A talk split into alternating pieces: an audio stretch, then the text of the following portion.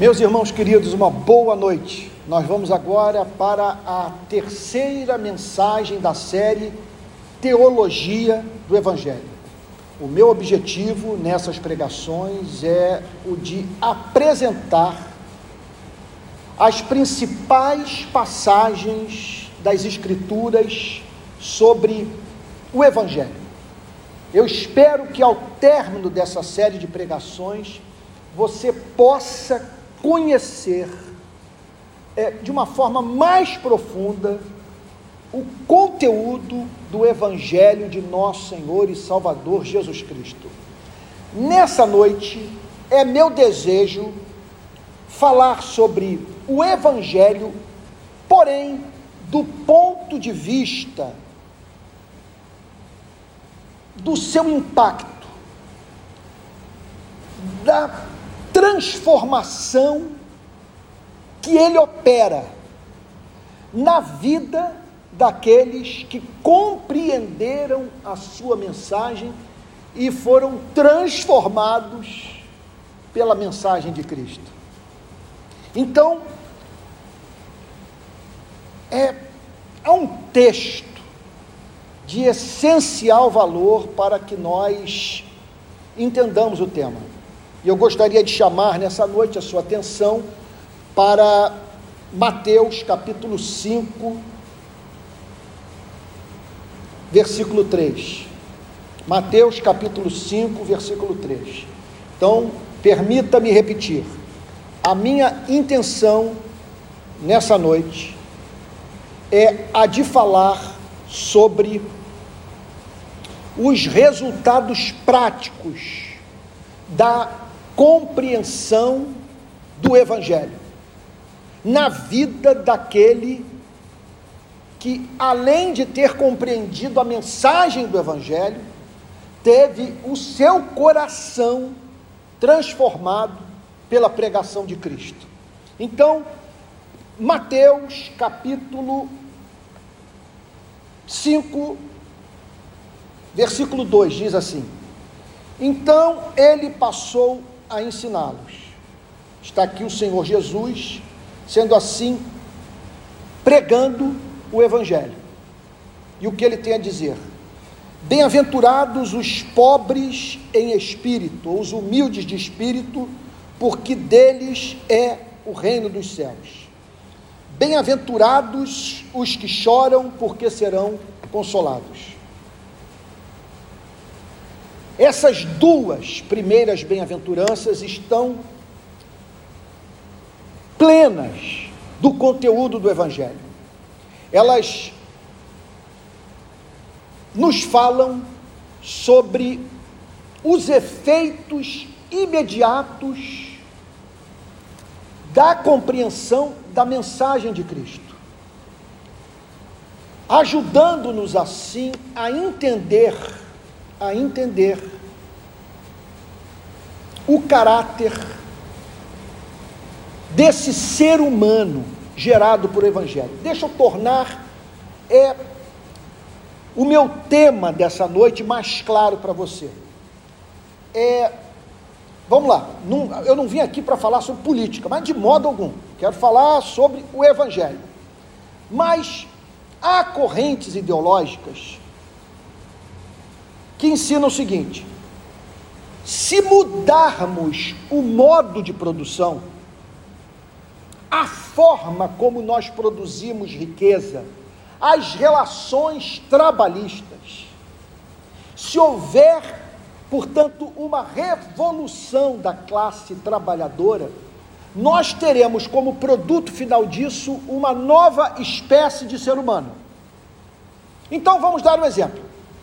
O que essa corrente de pensamento, entre outras, mas há uma corrente de pensamento que ensina o seguinte: que se acabarmos com o modo de produção capitalista e dermos ensejo, não estou dizendo que eu acredito nisso, na verdade eu não estou é, é, é, de modo algum certo do que é essa corrente ideológica apregoa embora esteja absolutamente certo do fato de que há determinadas formas de organização da sociedade, de relações trabalhistas, de política econômica, que causam seus efeitos diretos na vida do homem e da mulher,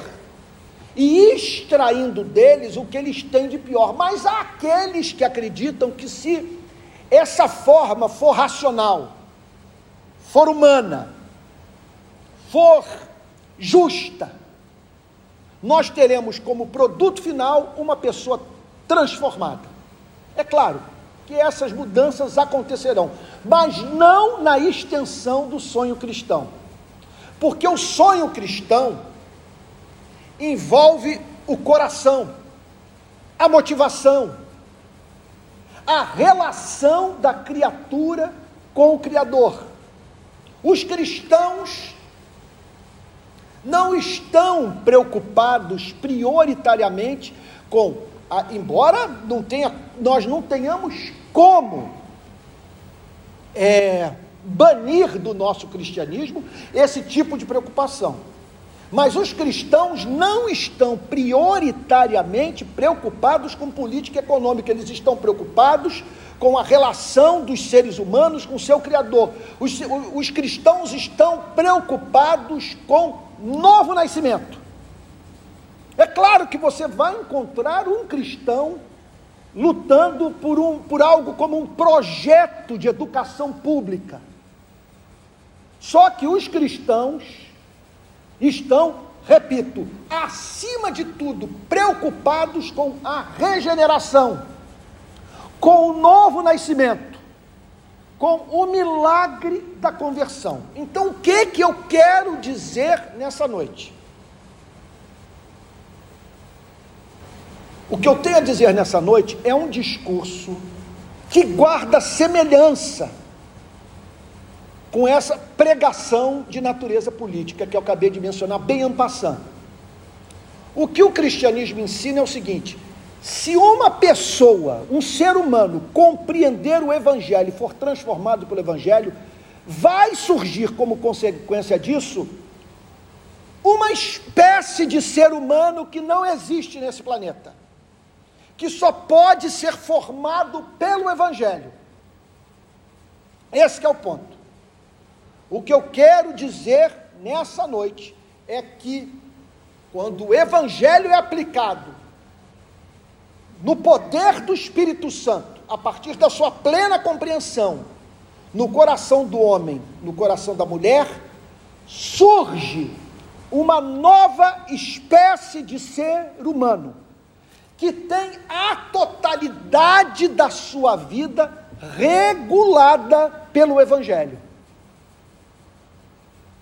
regulada pela espécie de experiência vivenciada com Deus, mediante o conhecimento do Evangelho. Então veja se não é isso o que o Sermão da Montanha nos ensina. Bem-aventurados os humildes de espírito, porque deles é o reino dos céus. Então nós estamos aqui perante o conceito cristão de felicidade. Para Deus, feliz é humilde de espírito. Quem é humilde de espírito? Na minha tradução, quem é o pobre em espírito. Não há mínima dúvida que essa passagem aqui está falando sobre humildade. E uma humildade espiritualmente provocada provocada pela lei, provocada por Moisés, provocada pelo o encontro da criatura com a verdade revelada de Deus aos seres humanos. Por que essa pessoa é chamada de humilde de espírito ou pobre em espírito? Porque essa pessoa chegou à conclusão que não tem oferta para apresentar a Deus a fim de comprar o favor do Criador. essa pessoa não se vê, ela nem ousa pensar nesses termos, em condição de se apresentar a Deus, é, tendo como fundamento dessa relação o seu desempenho moral, o seu nível de sujeição à vontade moral de Deus revelada na consciência humana, na Sua palavra e no ministério de nosso Senhor e Salvador Jesus Cristo. Essa pessoa é considerada pobre, porque ela se vê na condição de pedinte, na condição de alguém que precisa da misericórdia do seu Criador para viver. Como que essa pessoa chegou a essa compreensão? Sem a mínima dúvida, ela chegou a essa compreensão que a levou a ser considerada pelo próprio Criador como humilde de espírito, em razão, em primeiro lugar, do seu contato com a lei.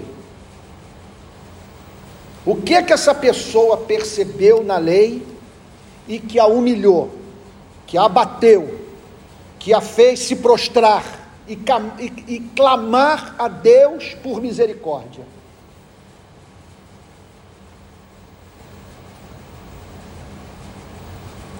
Eu não vou apresentar nada de difícil compreensão.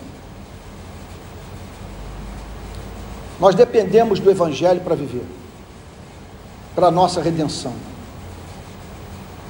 para que nos reconciliemos com o Criador. Então, o Criador, no seu infinito amor, não nos apresentou uma revelação que os pequeninos não pudessem compreender.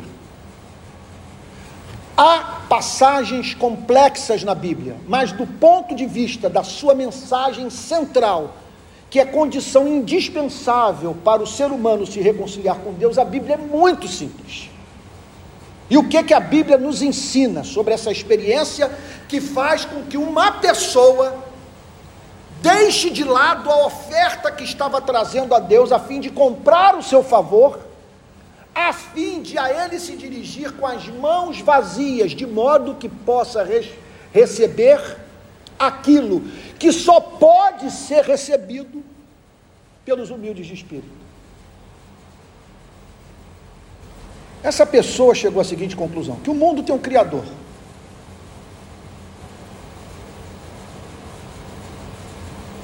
Que o Criador é santo.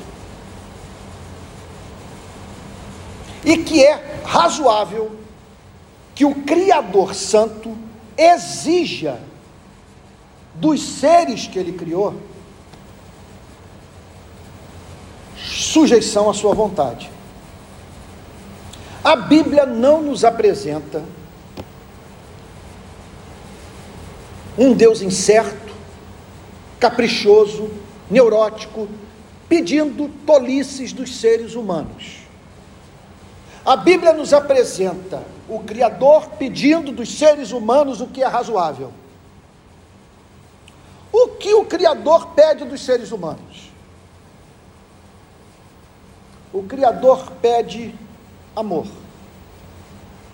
Ele pede que os seres humanos amem aquele que os formou, e ele pede que os seres humanos amem aquilo que aquele que os formou ama. E o Criador é alucinado pelos seres humanos. Por isso que ele diz que o segundo mandamento, semelhante ao primeiro, que é amar a Deus com todo o ser, consiste em amar ao próximo com o amor que nós temos pela nossa própria vida. Portanto, é isso que Moisés revela. É isso que nós nos encontramos na lei na pregação dos profetas, na pregação de João Batista, na pregação, acima de tudo, do nosso Salvador, na pregação dos seus apóstolos. Um Deus Santo, que cria os seres humanos à sua imagem e semelhança, e que faz um pacto com eles. Em que consiste este pacto? Vocês terão a minha bênção, acesso à minha presença, comunhão comigo, se cumprirem os meus mandamentos. E eu tenho a pedir de vocês duas coisas: que vocês me amem, e que vocês amem o seu semelhante. Que ele pede que nós o amemos? Porque nós só funcionamos bem assim, quando nós o amamos.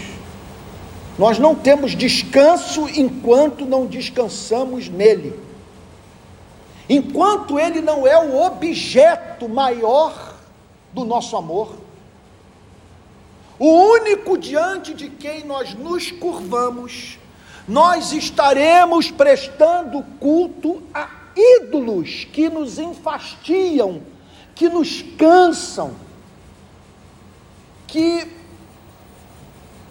roubam a alegria do nosso espírito, porque para onde nós olhamos, nós vemos os traços da imperfeição.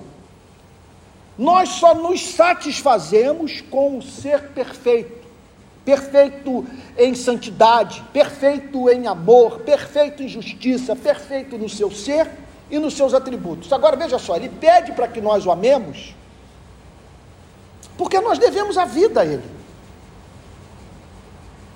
Eu só não infartei um minuto atrás porque o poder dele não permitiu. Você só não amanheceu hoje num estado de completa inconsciência.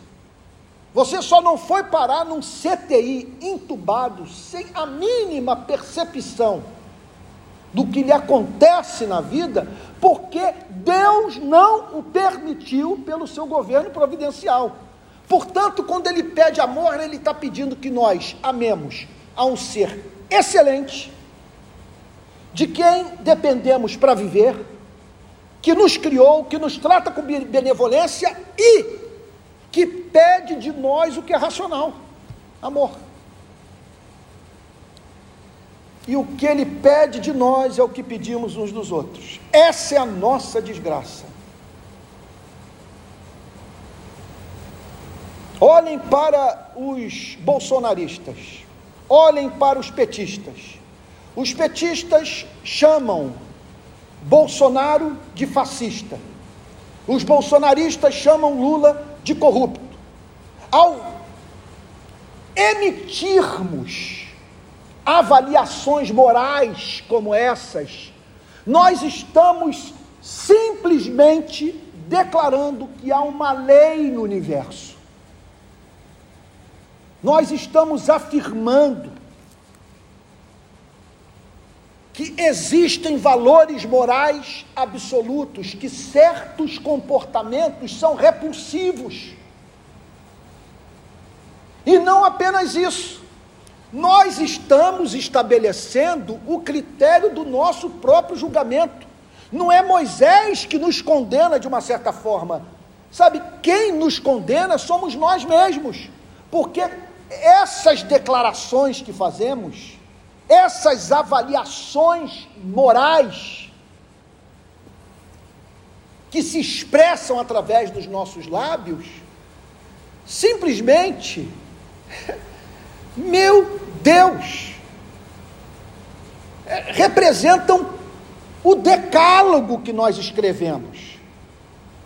Quando nós emitimos esses pareceres, o que está acontecendo é quando nós fazemos essas avaliações, quando condenamos pessoas e não temos como viver de uma outra forma.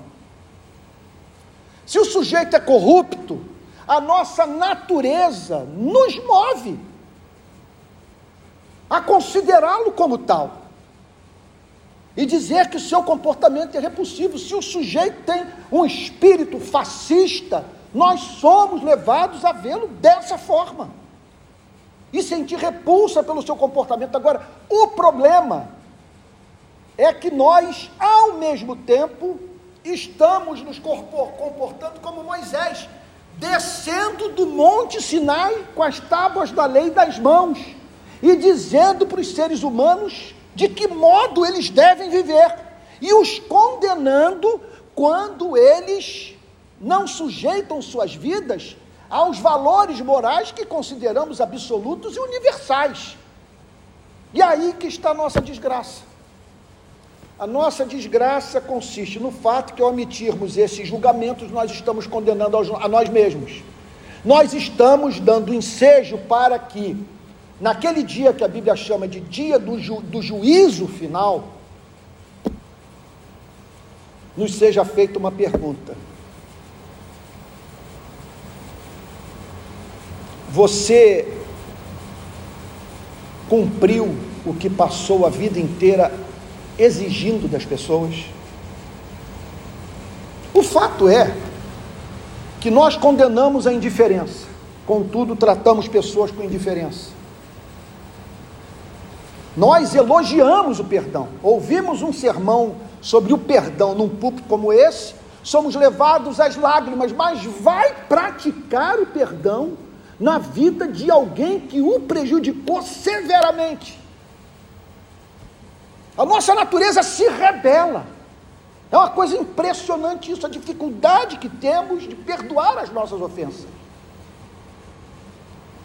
Nós abominamos que no nosso sofrimento pessoas não nos tratem sem misericórdia, ou pessoas nos tratem sem misericórdia.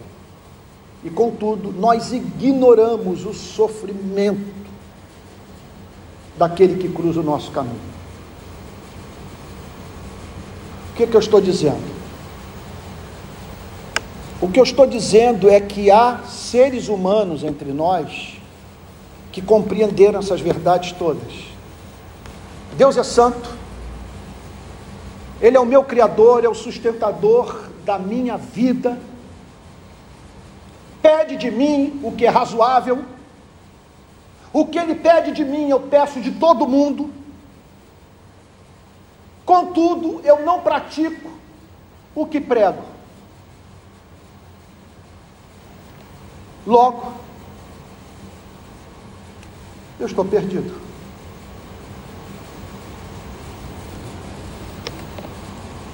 Se Deus me tratar como eu espero que o Estado, que a sociedade, que o próprio Deus tratem os pecadores, eu estou perdido.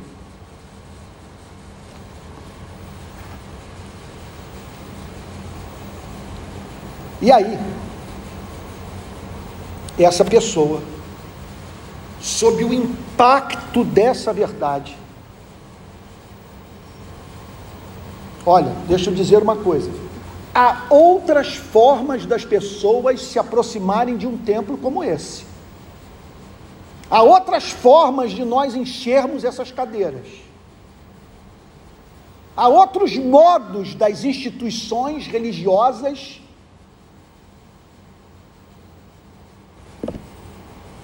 expandirem é, a sua influência na sociedade. Veja, o que eu estou falando nessa noite é sobre o relacionamento do ser humano com o Criador mediado pelo Evangelho. Pelo Evangelho. Eu não estou falando de pessoas que se sentiam felizes e que encontraram felicidade em Cristo. Eu estou falando de pessoas que se sentiam mortas nos seus delitos e pecados, condenadas pela lei, aterrorizadas com a ideia de perderem eternamente a sua alma e que correram para Deus em busca de misericórdia. Então, essa humildade de espírito sobre a qual fala a primeira bem-aventurança tem a ver com Moisés e tem a ver com Cristo. Moisés faz o seu trabalho de perturbar, de humilhar, de triturar, de fazer com que a pessoa se desconjunte. Como na parábola do fariseu e do publicano, suba ao templo batendo no peito, sem coragem de dirigir os olhos aos céus, a ponto de dizer: Senhor, se propício a mim, pecador. Agora acontece que essa pessoa, ao mesmo tempo, tomou conhecimento de um outro fato. No seu contato com a lei, ela tomou conhecimento do fato de que ela é pecadora, de que ela pecou contra um ser amável Excelente. Muito obrigado, meu amor.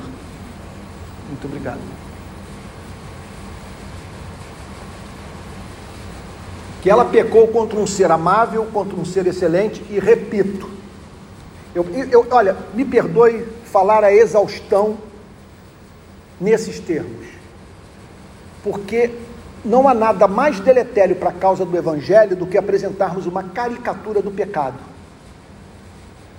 Porque há uma definição de pecado que nos leva a crer que o que temos no universo é um ser neurótico, caprichoso, que pede de nós sandices, que nos pune pelo absolutamente banal e insignificante, que não faz o mínimo sentido obedecer. Não. A Bíblia nos apresenta, repito, o razoável. Ele pede de nós amor amor. E quem não ama não terá comunhão com ele. Isso é muito claro. Não terá acesso à árvore da vida. Não o contemplará na beleza da sua santidade. Não se relacionará com ele como um filho se relaciona com um pai. Deus será adversário dessa pessoa. Deus não tolera quem não ama. Isso é ensinado de Gênesis e Apocalipse, conforme se costuma dizer. Pois bem, só que a mensagem do Evangelho não é essa.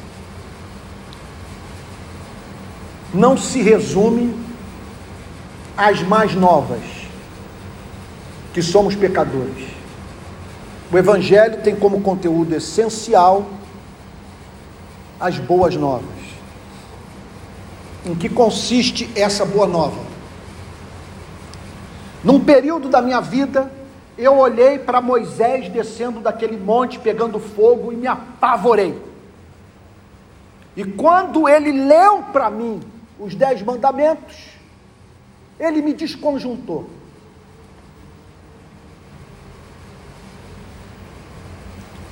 Aí, fui levado pelo Espírito Santo a olhar para o lado.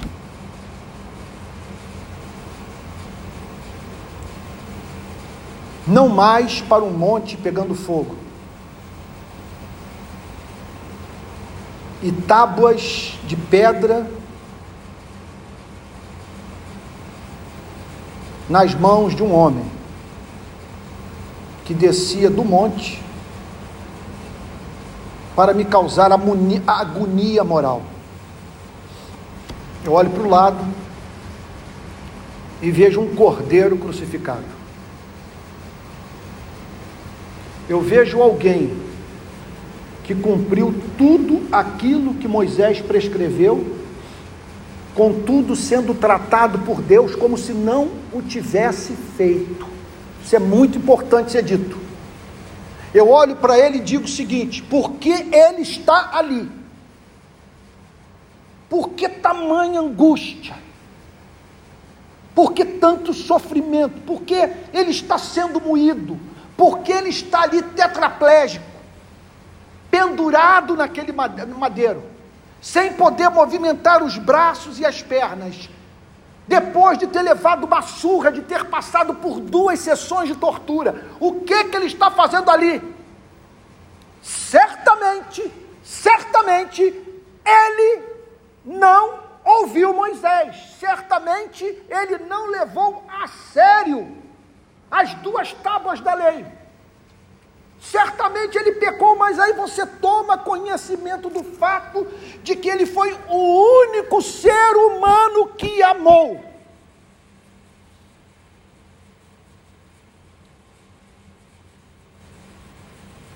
Nós o vemos, por exemplo, no poço de Jacó, por volta de meio-dia, declarando: A minha comida consiste em fazer a vontade daquele que me enviou e realizar a sua obra. E quando chega o momento da sua morte, nós encontramos no jardim do Getsemane declarando: Pai, tudo te é possível. Se possível, afasta de mim esse cálice, contudo, não seja como eu quero, e sim o que tu queres. Ele era apaixonado pelo Pai. E dizia que fazia tudo aquilo que ele via o Pai fazer. E porque ele amou o Pai, ele amou os seres humanos. Uma das expressões mais lindas desse amor é quando ele toca no corpo do leproso, sem necessidade. Obrigado, querido. Ele o faz para comunicar amor, empatia, misericórdia, aceitação.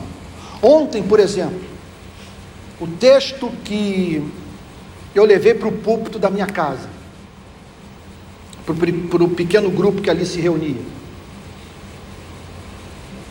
Ele entra na casa de Mateus, publicano corrupto, e ele é visto sentado à mesa, comendo com publicanos e pecadores, com aquelas pessoas envolvidas com os pecados que mais causam raiva aos evangélicos.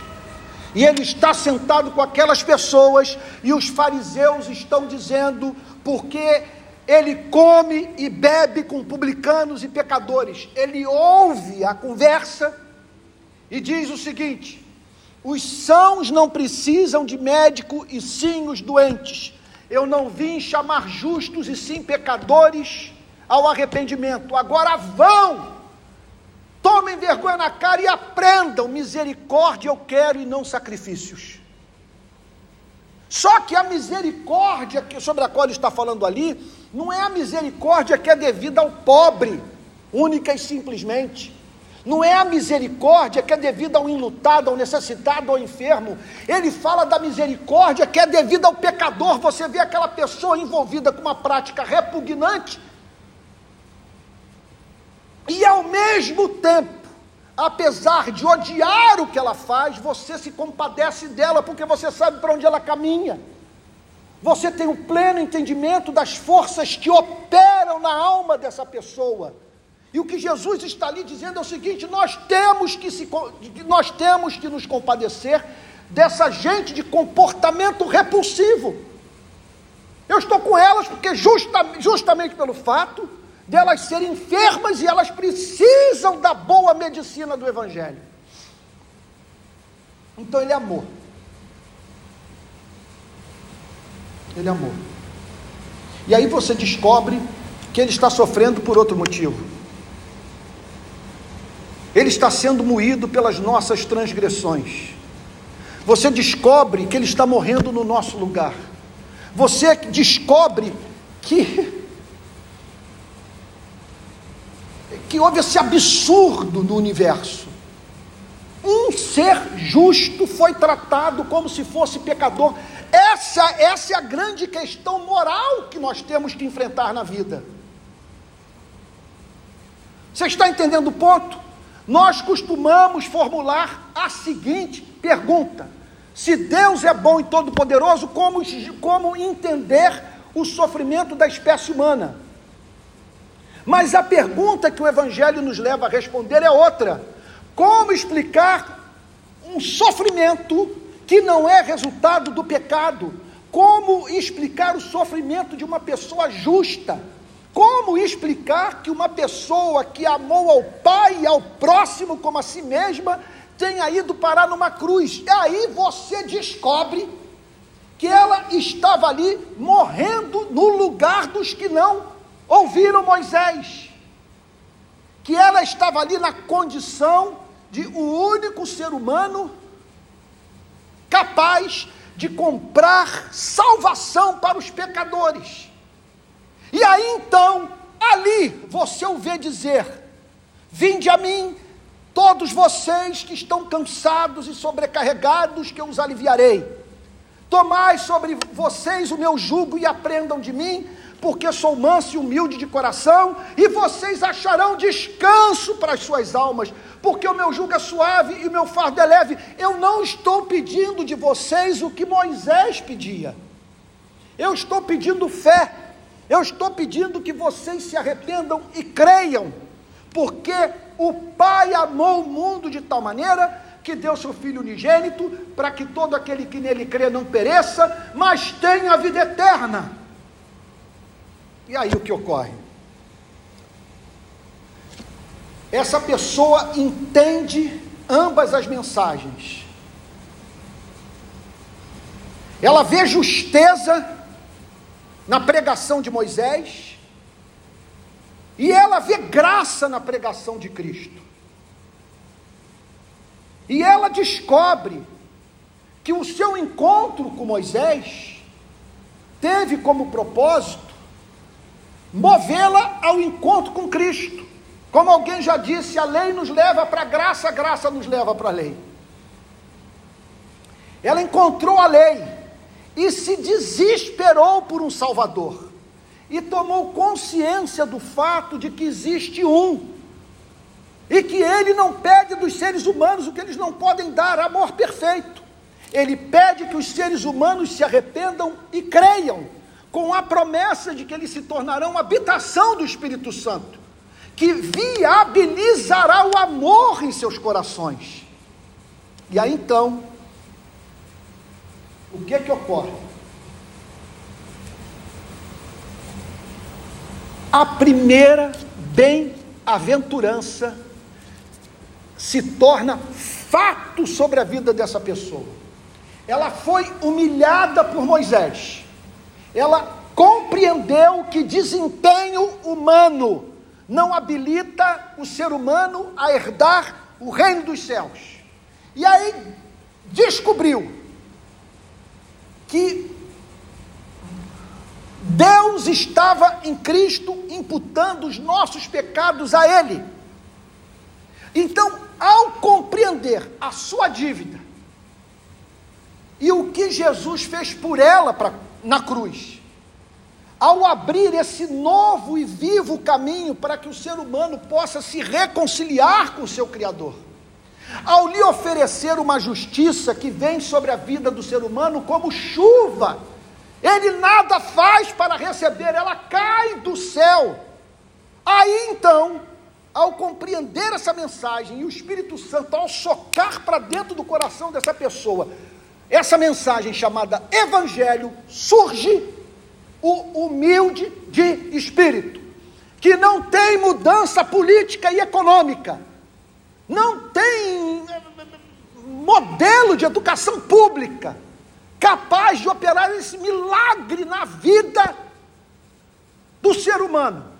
Só o Evangelho. Aí surge o humilde de espírito.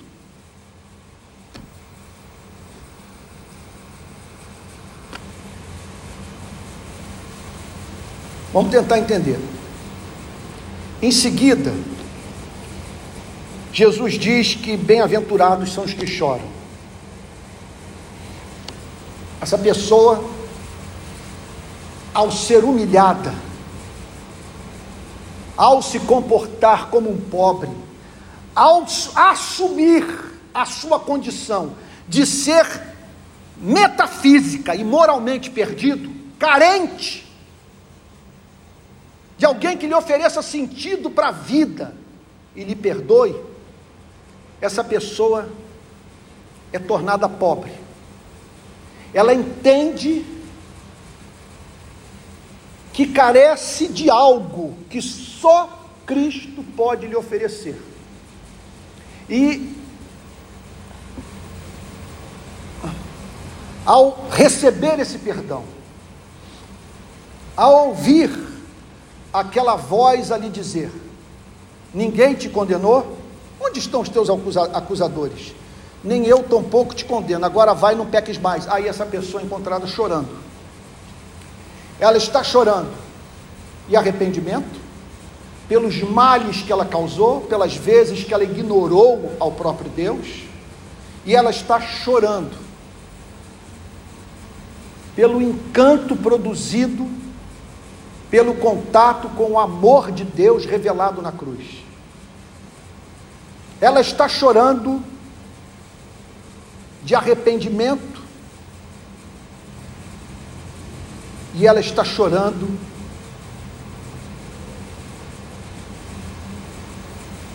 por gratidão.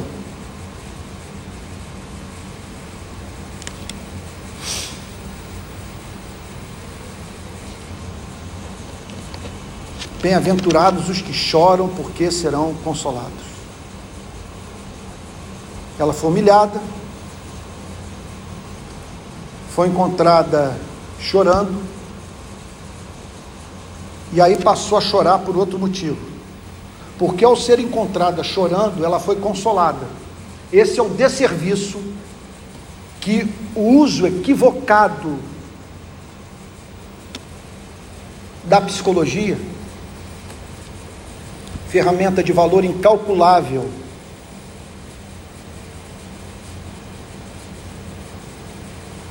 Para a cura da alma humana,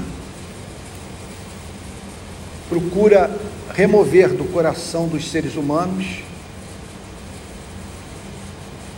a culpa sem que essa culpa seja tratada por Cristo. Se essa culpa não for tratada por Cristo, essa pessoa não terá consolação do verso 4. Bem-aventurados os que choram, porque serão consolados. Ela vai resolver o problema da culpa, de uma certa forma. Ela vai imputar a responsabilidade dos seus atos ao governo, aos seus pais, à sua condição social, aos reveses da vida, aos traços que ela herdou dos seus antepassados. Ela vai sair imputando responsabilidade a todo mundo vai sentir um alívio, mas não vai conhecer essa consolação oferecida por Cristo. Que ela é oferecida somente aos que choram esse choro espiritualmente provocado. E aí então ela é, ela é encontrada chorando por um outro motivo.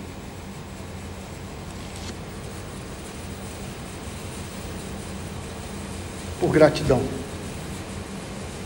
por se ver da festa, com sandália nos pés, anel no dedo, vestida, a ouvir o pai ali dizer: Este meu filho estava morto e reviveu, estava perdido e foi achado.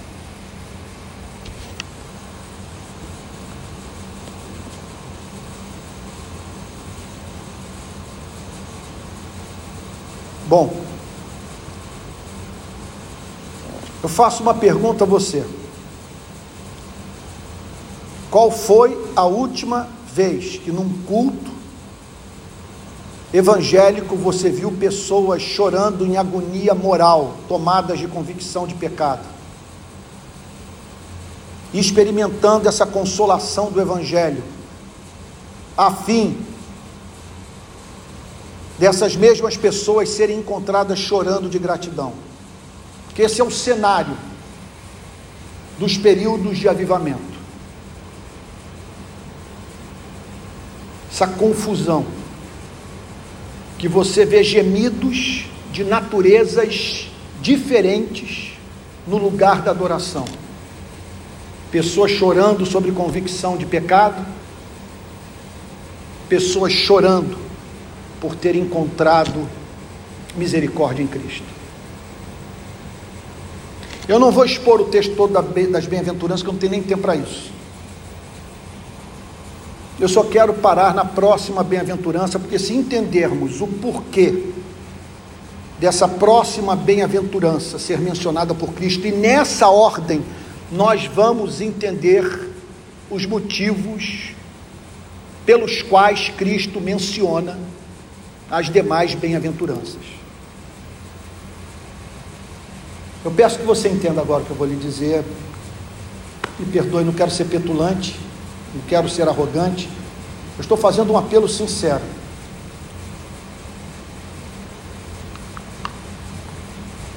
Uma das coisas mais importantes que eu posso falar na vida, ou que você é, possa ouvir.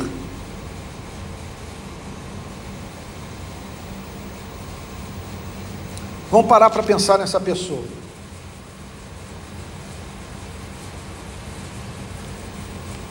Ela foi tornada humilde. Ela passou por um processo que a levou ao inferno e ao céu. Ela se desesperou.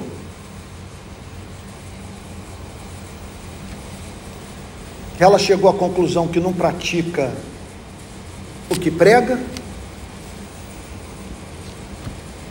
que é responsável pelos seus pecados, pecou contra um ser amável, santo, que pedia dela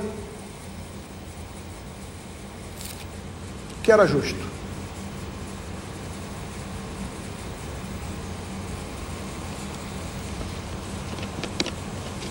E aí então, ela descobre que a ampla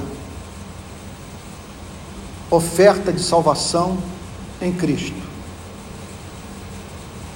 Que uma gota do sangue de Cristo é suficiente para a sua completa purificação de pecados. Veja, essa pessoa é encontrada aos prantos.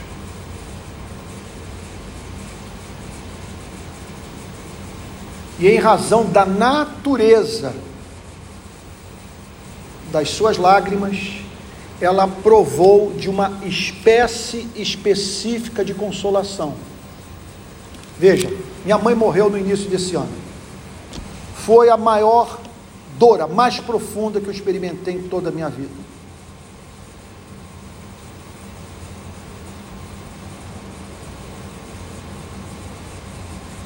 E a mais profunda consolação. Aquela dor deu ensejo a uma profunda consolação.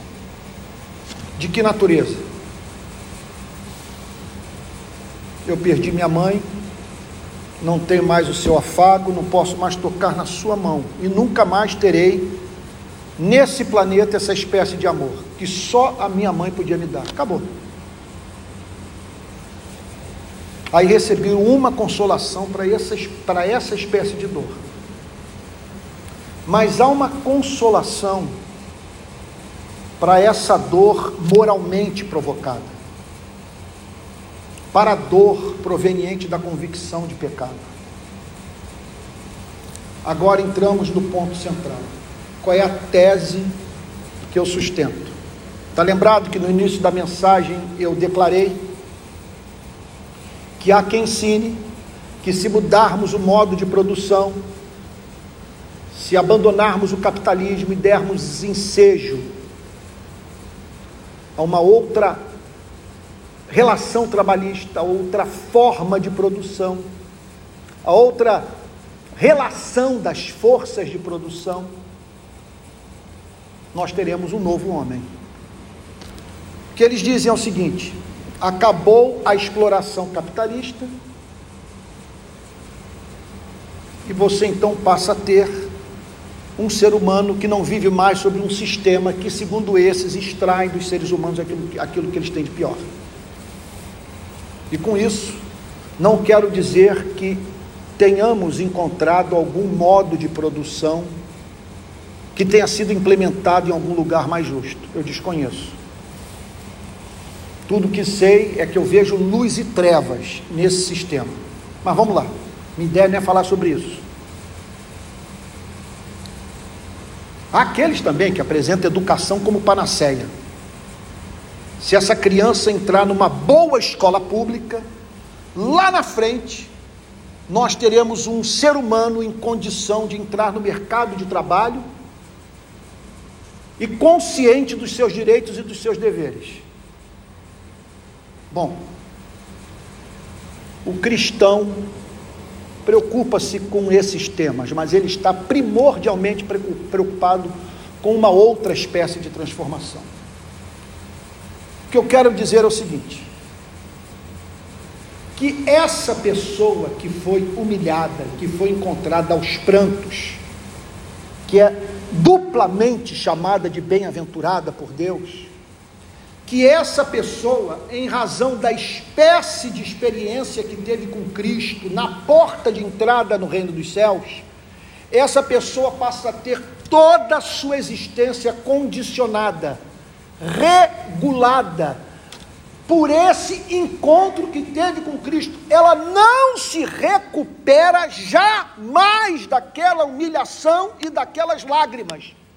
Por isso que a próxima bem-aventurança é referente à virtude da mansidão. Bem-aventurados os mansos, porque herdarão a terra. Por que, que a mansidão está colocada aqui? Nessa sequência das bem-aventuranças. Porque ela é consequência do encontro com Cristo. O encontro com Cristo foi um encontro com Cristo misericordioso. Essa pessoa então tem uma tendência a tratar as pessoas com misericórdia. O encontro com Cristo foi um encontro com Cristo paciente. Essa pessoa tem uma tendência a ser longânima com o próximo. O encontro com Cristo foi um encontro com Cristo perdoador. Essa pessoa, portanto, é propensa a tratar as pessoas com perdão, com graça. De maneira que só assim surge esse tipo de ser humano cristão. O que me preocupa nas igrejas do nosso país é que, em razão da mensagem impressionantemente açucarada, como se nós estivéssemos pregando para seres que não causaram duas guerras mundiais. Como se nós estivéssemos pregando para seres que o único problema da vida é que eles são infelizes, não são criminosos, não são bandidos. O que eu estou dizendo é o seguinte: sem esse tipo de experiência, nós não teremos o tipo de ser humano que a Bíblia chama de nascido de novo, sal da terra, luz do mundo. Vou usar aqui uma terminologia da rua.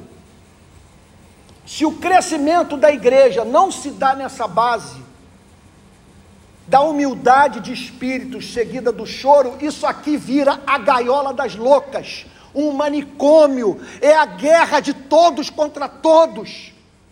Porque aqui estamos nós vivendo com as nossas idiosincrasias, com o nosso egoísmo, com a nossa tendência de botar os nossos interesses à frente dos interesses do próximo.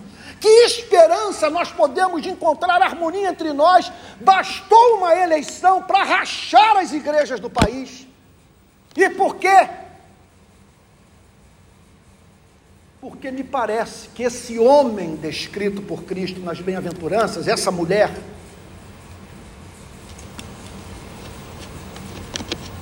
você raramente encontra nas igrejas do nosso país. A lei não é pregada e as pessoas se tornam membros das igrejas a partir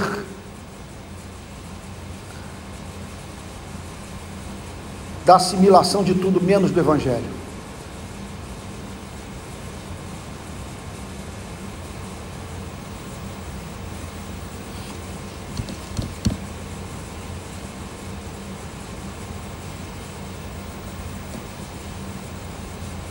É isso.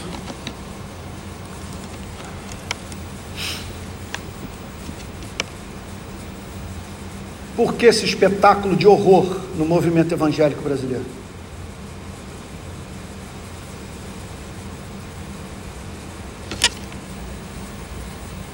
Porque estamos recebendo como membros homens e mulheres que não foram tornados pobres de espírito